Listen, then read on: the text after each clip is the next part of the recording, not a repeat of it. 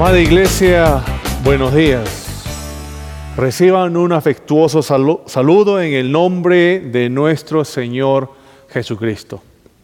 Dada la situación que nuestra ciudad, país y mundo entero está viviendo por, por este cor- coronavirus, nos hemos visto en la necesidad de adoptar las medidas que nuestras autoridades y el gobierno central han dispuesto para disminuir la propagación de este virus. Pero sobre todo, hemos considerado lo especial e importante que usted, mi hermano, mi hermana, sus hijos y familiares son para nosotros. Nuestra familia IBC Arequipa. Y con el deseo de salvaguardar su salud y su tranquilidad, es que hoy nos comunicamos a través de esta plataforma online. Usted allí y yo aquí. Y frente a este, estos tiempos que nuestra sociedad y el mundo entero está viviendo, nosotros tenemos que recordar lo siguiente, que Dios está en control de todo, que Dios ha permitido esta situación porque Él tiene un propósito. Romanos 8:28 dice que Dios dispone todas las cosas para el bien de quienes lo aman. Y como cristianos, como iglesia que ama a Dios, nosotros tenemos una tarea. Tenemos una respuesta que debe ser, primeramente, oración. Ahora tenemos la oportunidad de unirnos en oración por Arequipa, por el Perú y el mundo entero. En especial por las miles de personas afectadas, por sus familias y por la tranquilidad en medio de toda esta situación. Segundo, brillar. Ahora tenemos la oportunidad de ser luz en medio de una sociedad que vive en pánico y desesperación. Hoy podemos mostrar al mundo que vivimos tranquilos porque confiamos en Dios. Podemos vivir en paz porque vivimos creyendo que Cristo es nuestra esperanza. Y la esperanza que la sociedad y el mundo entero necesitan. Y hoy es nuestra tarea brillar esa esperanza a aquellos que viven en pánico y desesperación. Recordemos, hermanos e iglesia, que no importa cuán terrible la situación parezca a nuestro alrededor, nosotros sabemos que Dios tiene el control de todo y Él ha permitido esta situación con un propósito. Y en medio de un mar de personas que viven en pánico y en temor, debemos recordar cuán bendecidos somos de tener la paz y la tranquilidad que Cristo trae a nuestras vidas. Y somos los únicos, iglesia, escúchame bien, ustedes y yo somos los únicos que podemos compartir a este Cristo. El único, el único que da paz en medio de la tormenta. Mira lo que dice el Salmo, el Salmo 91, en el versículo 1 y 2. El que habita al abrigo del Altísimo se acoge a la sombra del Todopoderoso. Yo le digo al Señor, tú eres mi refugio, mi fortaleza, el Dios en quien confío. No olvides que solo estaremos separados temporalmente, porque la iglesia de Cristo es real. La iglesia de Cristo se reúne presencialmente para cantar, escuchar, orar y servir y participar de la Santa Cena. Por ahora estamos comunicándonos por este medio. Pero en el espíritu del apóstol Pablo, como nos recuerda en 1 de Tesalonicenses 2:17, dice, luego de estar separados por algún tiempo con ferviente anhelo, hagamos lo posible por vernos cara a cara nuevamente. Hermanos, iglesia, recuerda, pronto estaremos juntos para adorar a nuestro Dios y animarnos los unos a los otros, como esa familia que somos en Cristo. Permíteme orar. Padre, gracias porque tú tienes el control de todo, porque tú nos has llamado a confiar en ti. Y te pedimos, Señor, que en medio de todo esto nos permitas orar A ti, oh Dios Todopoderoso, no solo por la situación, sino por aquellas personas, familias que están padeciendo de este terrible coronavirus. Pero también oramos, Señor, para que nos ayudes a hacer luz en medio de todo esto. La gente no solo está enfrentando a, esta, a este coronavirus, sino que está enfrentando el temor, el miedo. Padre, oramos para que tú nos, nos permitas ser luz y que podamos llevar la esperanza que tú nos has dado y la compartamos con todo el que necesita. Bendito y alabado sea Señor. A ti oramos en esta mañana. En el nombre precioso de Jesucristo nuestro Señor. Amén. Y hermanos, hoy continuamos con la serie que hemos venido estudiando en este mes. Esta serie preciosa que se llama Conociendo nuestra fe, la predestinación. Hermano, esta serie es de vital importancia para nuestro crecimiento cristiano y el fortalecimiento de nuestra fe porque nos permite aprender más del carácter de Dios, de su gran amor por el pecador, de los medios que Él usa para cumplir sus propósitos y que todo lo que Él hace es para su gloria y no la del hombre. Pues así, hasta ahora hemos visto que nuestro nacimiento no fue casualidad, sino que Dios nos eligió incluso antes de nacer Fuimos escogidos por Dios, fuimos creados con amor y poder. No fuimos un accidente, sino que Dios en su soberanía nos permitió nacer para cumplir sus propósitos divinos. También vimos que Dios nos eligió para, para ser sus hijos. Y el hecho de que fuimos creados por Dios no nos hace sus hijos. Así lo vimos. Sino que necesitamos nacer espiritualmente de nuevo. Y solo Cristo, solo Cristo nos da ese nacimiento nuevo y nos permite ser adoptados como verdaderos hijos de Dios.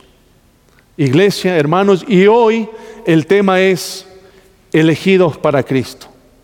Hermano, la vida que tenemos no nos ha sido dada para vivirla para nosotros, sino nos ha sido dada para vivirla para Cristo. Y esto es lo que vamos a ver a continuación. Lee conmigo el Evangelio de Juan en el capítulo 10, versículo 22 al 30. Evangelio de Juan, capítulo 10, del versículo 22 al 30. Y dice, por esos días se celebraba en Jerusalén la fiesta de la dedicación. Era invierno y Jesús andaba en el templo por el pórtico de Salomón. Entonces lo rodearon los judíos y le preguntaron, ¿hasta cuándo vas a tenernos en suspenso?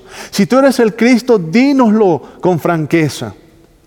Ya se lo he dicho a ustedes y no lo creen. Las obras que hago en nombre de mi Padre son las que me acreditan, pero ustedes no creen porque no son de mi rebaño. Mis ovejas oyen mi voz, yo las conozco y ellas me siguen. Yo les doy vida eterna y nunca perecerán, ni nadie podrá arrebatármelas de la mano. Mi Padre que me las ha dado es más grande que todos y de la mano del Padre nadie las puede arrebatar. El Padre y yo somos uno. Permíteme orar para que el Señor pueda mostrarnos sus verdades a través de su santa y preciosa palabra. Oh Dios Todopoderoso, en esta mañana, te agradecemos porque nos das vida. Te agradecemos porque nos das esperanza. Te agradecemos porque tú, Señor, nos das paz. Pero te agradecemos sobre todo porque somos tus hijos. Y en esta mañana, Señor, como tus hijos queremos pedirte, oh Padre, que nos hables, que nos alimentes con tu santa y preciosa palabra. Necesitamos, Señor, escuchar de ti. Necesitamos, Señor, aprender. Oh Dios, ayúdanos. Danos oídos para escuchar. Danos corazones sensibles para recibir tu verdad. Danos, Señor, la oportunidad de poder escucharte de una manera especial. Espíritu Santo, ven. Ayúdanos. En el nombre de Jesús. Amén. Iglesia, el pasaje que hemos leído nos dice que Jesús se encontraba en Jerusalén en la fiesta de la rededicación del templo. Esta no era una festividad requerida por el Antiguo Testamento, sino que era una celebración de purificación después de que el templo fuera profanado por Antíoco Epífanes, un rey sirio. Y nos dice el texto que mientras Jesús caminaba por el templo, los judíos vinieron a él. Y no vinieron a saludarlo, sino que vinieron a exigirle una respuesta, como lo vemos en el versículo 24. ¿Hasta cuándo nos vas a tenernos en suspenso? Si tú eres el Cristo, dínoslo con franqueza. Pero ¿quiénes eran estos judíos que le exigían a Jesús una respuesta? ¿Quiénes eran estos hombres que venían a Jesús a exigirle, a demandarle una respuesta? Bueno, vemos que estos judíos eran los líderes religiosos, eran los fariseos y los maestros de la ley, que no querían reconocer el poder y la autoridad que Jesús mostraba a través de sus milagros, a través de su predicación. Así vemos en el capítulo anterior, en Juan capítulo 9, del versículo 35 al 41, que aunque Jesús le devolvió la vista a un ciego, estos líderes no reconocían el poder de Jesús.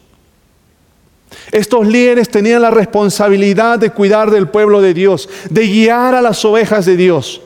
Sin embargo, se habían convertido en falsos pastores, ladrones y bandidos, como Jesús los confronta en la primera parte del capítulo 10, del versículo 1 al 19. Estos líderes no querían reconocer a Jesús, no querían ver. ¿Y sabes por qué? Porque estaban cegados por su pecado. No querían ver ni aceptar a Jesús como quien Él era. Mira lo que dice en, en Juan capítulo 10, versículo 20. Está endemoniado Está loco de remate. ¿Para qué hacerle caso? Y es a estos líderes judíos que Jesús le responde en el versículo 25 y 26 del capítulo que hemos leído. Mira lo que les dice. Ya se lo he dicho a ustedes y no lo creen. Las obras que hago en nombre de mi Padre son las que me acreditan, pero ustedes no creen porque no son de mi rebaño. Hermanos, estos líderes judíos no veían que las enseñanzas y los milagros mostraban quién realmente era Jesús. Pero ellos no querían escuchar, no querían creer por la dureza de sus corazones y por su pecado que los cegaba. Pero mira lo que Jesús también les dice. Ellos no querían escuchar, no querían ver, porque no eran del rebaño de Jesús. Estos líderes creían que por ser judíos ya pertenecían al rebaño de Dios. Ellos se consideraban propiedad de Dios, pero no querían oír la voz de Cristo. No querían oír la voz del buen pastor. No querían oír la voz de Dios. Y vemos que Jesús dice que solamente aquellas ovejas que han sido escogidas por el Padre y que han sido entregadas a Jesús son sus ovejas, son de su propiedad. Y lo que vemos en este pasaje es que Dios eligió ovejas para Cristo. Dios eligió cristianos verdaderos para Cristo. Y sabes, el que es de Cristo es propiedad de Cristo. Y si eres propiedad de Cristo, la palabra dice que experimenta cinco verdades que lo caracterizan como propiedad de Cristo. Primeramente, dice que escucha la voz de Cristo. Ahí vemos en el versículo 27, mis ovejas oyen mi voz. Esta oveja, este cristiano, escucha la voz de Cristo, escucha las palabras de Cristo, escucha los mandamientos de Cristo y ve que son verdad. Para este cristiano las palabras de Jesús son palabras de Dios. El cristiano cree esa palabra y busca vivir esa palabra. Su vida se define por ser guiado en todo momento por esa palabra. Por lo tanto, una evidencia de un cristiano elegido es la obediencia a la palabra de Cristo. Es importante recalcar que el hombre no escucha y obedece por, porque le nace sino porque ha sido enseñado por Dios. Mira lo que dice en Juan capítulo 6, versículos 44 y 45. Dice, nadie puede venir a mí si no lo atrae el Padre que me envió. Y yo lo resucitaré en el día final. En los profetas está escrito, a todos los instruirá Dios. En efecto, todo el que escucha al Padre y aprende de Él, viene a mí. Aquí está clarísimo. Aquí está clarísimo. No es deseo del hombre escuchar y obedecer, sino que es Dios quien lo trae a Él. Y lo trae para enseñarle quién es Él. Hermanos, por naturaleza somos incapaces de venir a Cristo por nuestros propios medios para salvación. Somos incapaces de hacerlo. Hay una inhabilidad espiritual y moral en nosotros terrible. No podemos venir a Cristo por decisión propia. Venimos a Cristo porque el Padre nos ha traído eficazmente.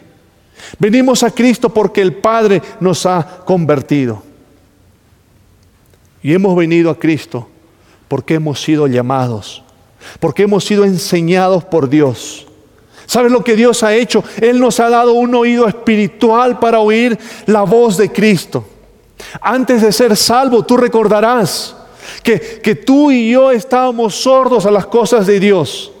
Escuchábamos su palabra y no nos conmovía. Escuchábamos sobre el cielo y la vida eterna y nuestro corazón ni siquiera se inquietaba.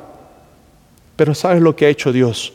Él ha destapado nuestros oídos sordos, sordos por el cerumen del pecado. Y ahora escuchamos su voz. Y ahora oímos en ella de su amor, de su compasión, de su santidad, de su paciencia y su perdón. Y creemos esa palabra y nos esforzamos en obedecer esa palabra con la ayuda del Espíritu Santo. Hermanos, esa palabra de Cristo nos define, nos controla, nos moldea. ¿Y sabes qué sucede? Nos deleitamos en escuchar su voz. Deseamos escuchar su voz constantemente. En todo momento su voz está presente en nuestra mente. Queremos conocer más de esa voz y no nos, y no nos cansamos de escucharla predicada. Queremos que se nos predique más y más de esa voz. Porque sabemos que cada vez que escuchamos esas palabras de Cristo, le conocemos más, le amamos más. Hermano, las palabras de Cristo traen paz a nuestra vida, nos llenan de alegría, nos llenan de consuelo y nos llevan a conocerle más y más. Antes Dios era un desconocido para ti y para mí, pero ahora lo vemos como nuestro Padre. Un Padre que nos ama y que nos habla, que nos consuela con su amor, que nos consuela, que nos consuela de todo. Nos da su paz, nos da su bondad y su dulzura. Qué gran privilegio es oír las palabras de Cristo, ser enseñados por Dios. Pero hay más, hay mucho más. En segundo lugar, el elegido dice que es conocido por Cristo. Ahí vemos también en el versículo 27. Cuando Jesús dice, yo las conozco, yo conozco a mis ovejas este conocer no se refiere al verbo conocer como nosotros lo entendemos, sino que en la Biblia conocer es sinónimo de amor. Es sinónimo de íntima relación. Por eso cuando Jesús dice que nos conoce, está diciendo que Él nos ama, que ha establecido una relación íntima con nosotros. Oh hermanos, Cuán importante es tener siempre en cuenta que tenemos una relación personal con Dios. Dios no es una cosa que tomamos y dejamos a nuestro placer. Tomamos hoy y lo dejamos mañana. No. Dios es el que nos ha escogido para que a través de la salvación en Cristo pueda establecerse una relación íntima con Dios el Padre, con Dios Hijo y con Dios Espíritu Santo. Y esa relación debemos cultivarla Debemos cultivarla a cada momento, a cada hora, a cada día. No olvidemos esa gran verdad. Hermanos, Cristo nos conoce. Es decir, somos suyos y nos ama. Este amor que habla en el pasaje es exclusivo de las ovejas, de los creyentes. Su amor por nosotros es el verdadero amor. Es un amor puro, libre. Y sabes qué? Lo da espontáneamente, desinteresadamente y lo da abundantemente. Este es un amor que le lleva a dar su vida por sus ovejas por su iglesia, que le lleva a dar todo su ser, su cuerpo, su vida, su salud, su tranquilidad. Este es un amor que está dispuesto a sufrir todo, absolutamente todo, inclusive hacerse maldición por su iglesia. Este es un amor que lo lleva a sufrir totalmente la ira de Dios para que su iglesia no sufra esa ira. Este es un amor que está dispuesto a ser considerado lo más bajo en este mundo, un farsante, un vividor, quedarse totalmente solo, ser abusado físicamente, verbalmente y emocionalmente. No solo por los que le odiaban, sino por aquellos que había amado hasta el fin. Tú y yo. Un amor como este, un amor como este, es el que todo lo da y nada retiene. Hermanos, este es el amor que Cristo, que Cristo nos da. Es un amor, es un amor que conoce a su iglesia. Él te conoce cómo eres. Él te conoce cuando, cuando tú te levantas o cuando te caes. Él te conoce porque sabe tu dolor, sabe cada lágrima que, que roda por esa mejilla, sabe cada suspiro y sabe incluso cuando te desesperas. Pero sabes, Él no es ajeno a todo esto y siempre está obrando y siempre está proveyendo para sus elegidos en toda necesidad. Y si tú eres cristiano, si tú has conocido a Cristo, tú has comprobado este amor, tú has comprobado este amor, tú has experimentado este amor en tu vida, ¿no es así? Recuerda cuando no veías solución a tu problema, cuando no veías solución a esa dificultad, o cuando ese dolor era tan fuerte, tan grande que ya no podías sostenerlo, o cuando ese sufrimiento te llenaba de pena, de tristeza. ¿Sabes lo que hizo Dios? ¿Sabes lo que hizo Jesús? Él ordenó todas las cosas. Y de repente un rayo de esperanza se asomaba dándote fortaleza para salir adelante. Eso era muestra de su amor. Y esta es la experiencia de un cristiano elegido y conocido por Cristo. Y en tercer lugar, sigue a Cristo. El que ha sido elegido por Dios para Cristo, sigue a Cristo. Y en el versículo 27 vemos que Jesús dice que sus ovejas le siguen.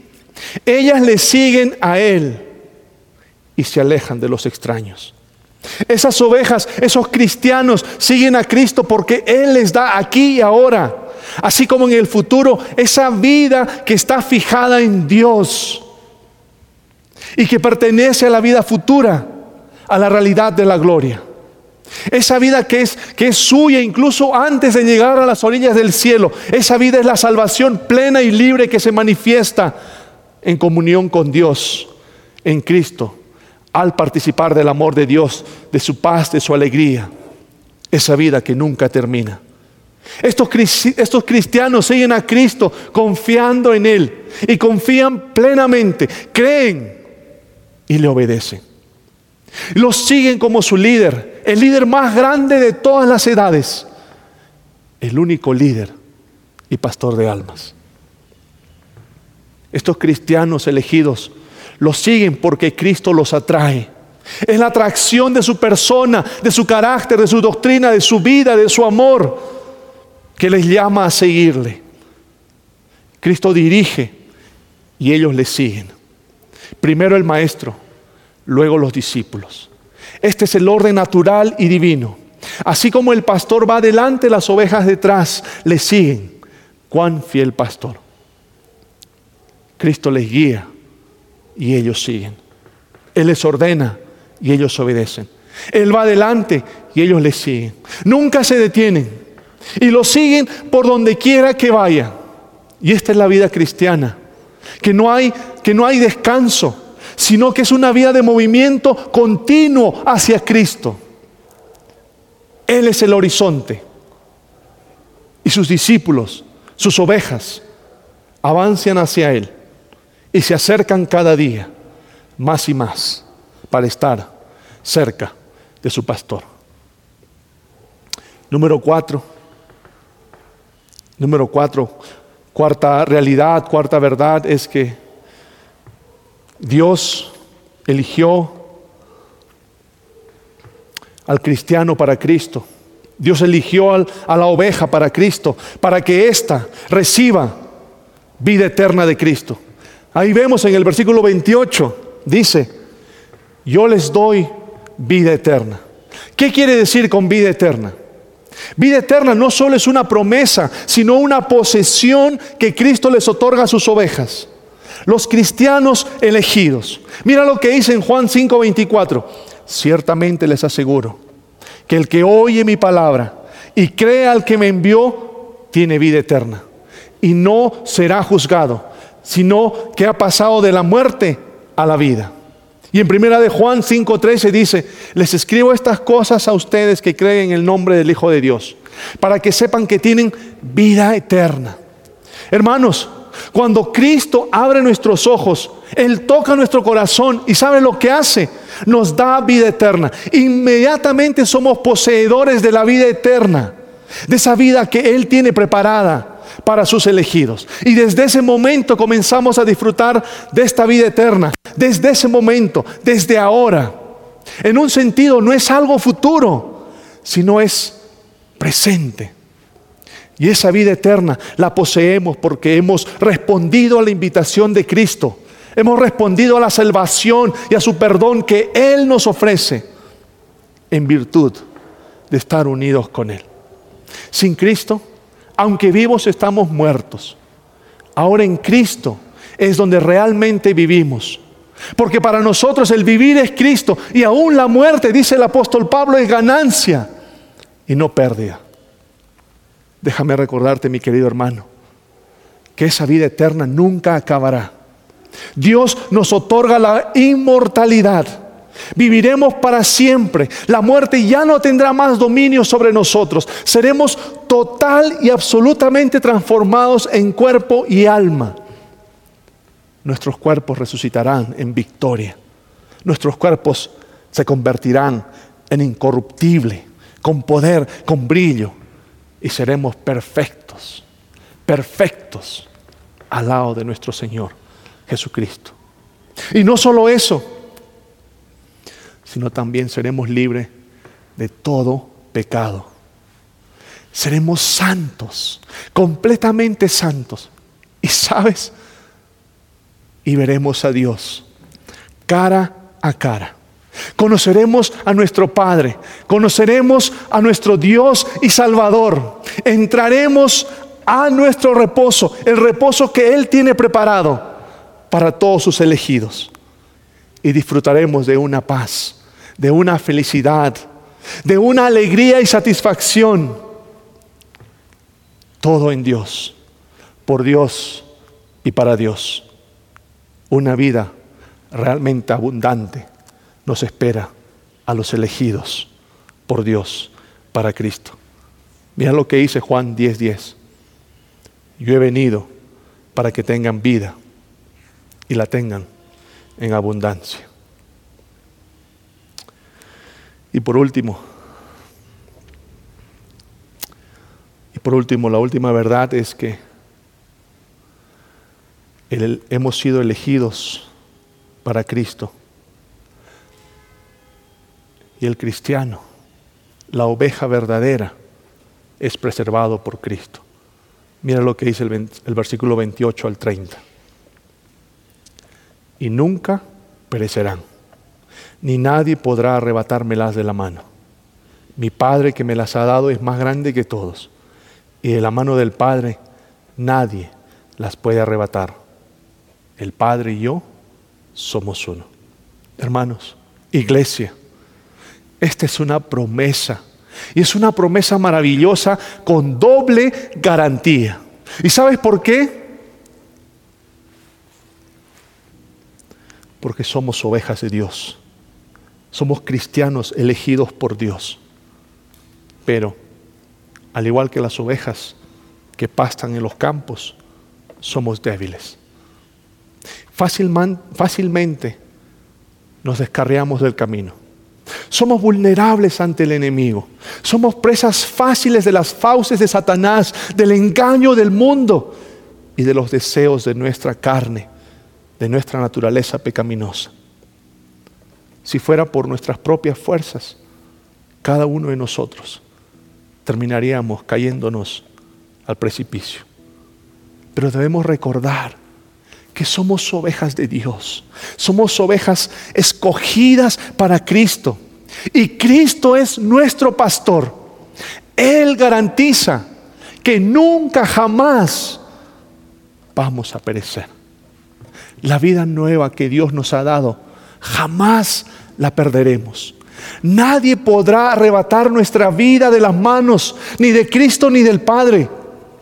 Y sin lugar a duda, y sin lugar a duda, llegaremos a la gloria, llegaremos a la santa presencia de nuestro Dios. ¿Cómo así? ¿Cómo así? Porque es Dios mismo quien nos preserva. Es Dios mismo quien nos llevará a la gloria que Él ha prometido para nosotros. ¿Podemos confiar en Dios? Claro que sí. Eso es lo que Jesús nos enseña aquí. Él nos dice, no perecerán jamás. Tú y yo no vamos a perecer jamás. ¿Y cómo llegaremos a la gloria? ¿Por nuestro libre, albedrío? ¿Por nuestras propias fuerzas? ¿Por nuestras habilidades? No. Llegaremos a la gloria porque Cristo y el Padre están guiándonos, están protegiéndonos y están preservándonos momento a momento, día a día, hasta el día en el que lleguemos a su santa y gloriosa presencia. Mi hermano, mi hermana, aún tú que aún no conoces a Cristo, ¿cómo te anima estas verdades? ¿Cómo te anima esta enseñanza? ¿Cuánto te consuela esta doctrina? ¿Cuánto debes luchar para entenderla correctamente? Para creerla y vivirla. Recuerda cada día, cada momento, Dios nunca deja las cosas a medias. Dios nunca deja las cosas inconclusas. Mira lo que nos dice en Filipenses 1.6 estoy convencido de esto, que el que comenzó tan buena obra en ustedes la irá perfeccionando hasta el día de Cristo Jesús. Mis hermanos, mi hermano, mi hermana, no hay nada más seguro en esta vida que estar en las manos de Cristo. No hay nada más seguro en esta vida que estar en las manos de Dios Padre no hay nada más seguro que tener a Cristo como nuestro pastor. Él es el buen pastor que te eligió para que camines con Él. Como dice en el versículo 9, en libertad. Y el buen pastor, Él te alimentará de pastos verdes. Cristo es el buen pastor que te eligió para que tengas vida y no cualquier vida, sino una vida abundante y con propósito, como dice el versículo 10. ¿Y cómo es la vida abundante para el cristiano? ¿Cómo es la vida abundante para el elegido? Esta vida abundante no consta de riquezas, no consta de placeres, no consta de nada material, de nada superficial que el mundo puede ofrecerte. Esta vida abundante que Cristo te da es una vida que se caracteriza por caminar escuchando la voz del pastor. Es una vida que se caracteriza por caminar escuchando la voz del pastor. Quiero hacerte una pregunta. ¿Te anima que tú fueras elegido para Cristo? te anima que tú fueras elegido para Cristo. ¿Sabes? Todos en esta vida tenemos algún tipo de presión, ¿verdad? Todos, grande, chico, pequeño, adulto, todos tenemos presiones de algún tipo. Para unos puede ser presiones en el matrimonio, para los jóvenes tal vez presiones con la soltería, para los padres tal vez presiones con los hijos, o puede ser presiones con la edad avanzada de tus padres, o presiones con la enfermedad, o con el desempleo, con estrés en el trabajo, en la escuela o la universidad, o tal vez una presión con la depresión, o tal vez una crisis financiera por la que estás pasando, o cualquier presión que puedas tener en este momento con el cual tú estás luchando. Recuerda que si tienes a Cristo en tu vida y vives para Él, vives escuchando su voz, recuerda, tú le perteneces a Él. Y Él camina contigo, hablándote a través de su palabra, dándote ánimo, dándote sabiduría y sobre todo, dándote esa esperanza para que esas presiones no lleguen a dominarte, para que no lleguen a cansarte y para que no lleguen a derrotarte. ¿Qué tienes que hacer? Ven a Él. Ven, háblale. Habla constantemente con Cristo. Ábrele tu corazón. Cuéntale todo. Cuéntale todo. No le escondas nada. Recuerda que Él ya lo sabe. Y verás cómo vas a empezar a disfrutar de esa vida abundante. Eso es vida abundante. Eso es unión con Él. Entonces, vives escuchando la voz de Cristo. Eres conocido por Cristo. Vives siguiendo a Cristo. Vives disfrutando de esta vida eterna. Vives confiando que llegarás preservado por el poder de Dios para alcanzar la gloria final. ¿Cómo vives? Si tú eres un cristiano verdadero, recuerda, Dios te eligió para Cristo. Y tienes una doble seguridad, porque permaneces en la mano de Cristo, salvo y seguro. Y si esto no es suficiente, mira la mano que te sostiene. Esa es la mano del Padre. Y de esa mano nadie podrá arrebatarte. Pero si aún no perteneces a Cristo, si aún no te has arrepentido de tus pecados, si aún no has aceptado el sacrificio de Cristo en la cruz por ti y no has recibido esa salvación y ese perdón, hoy es el día. Hoy es el día. Cristo es el buen pastor y Cristo te está llamando. Escucha su voz y ven a Él. Ríndete a sus pies y comienza a vivir para Él. Amén. Oremos. Padre bendito, gracias por tu palabra maravillosa. Gracias Señor porque tú eres el Dios todopoderoso, el Dios lleno de amor, de misericordia y gracia y perdón, el Dios que llama, el Dios que escoge y elige.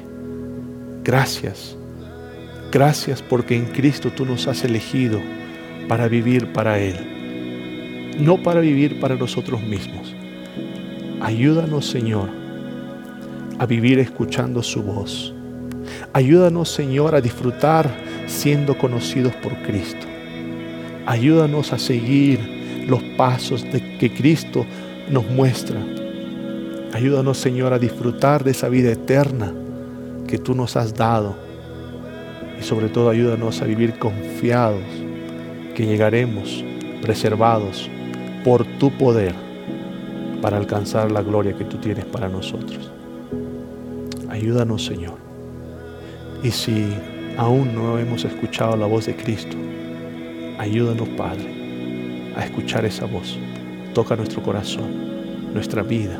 Abre nuestros ojos para responder a ese llamado y comenzar a vivir como elegidos para Él. En tu nombre precioso te lo pedimos y te agradecemos. Amén.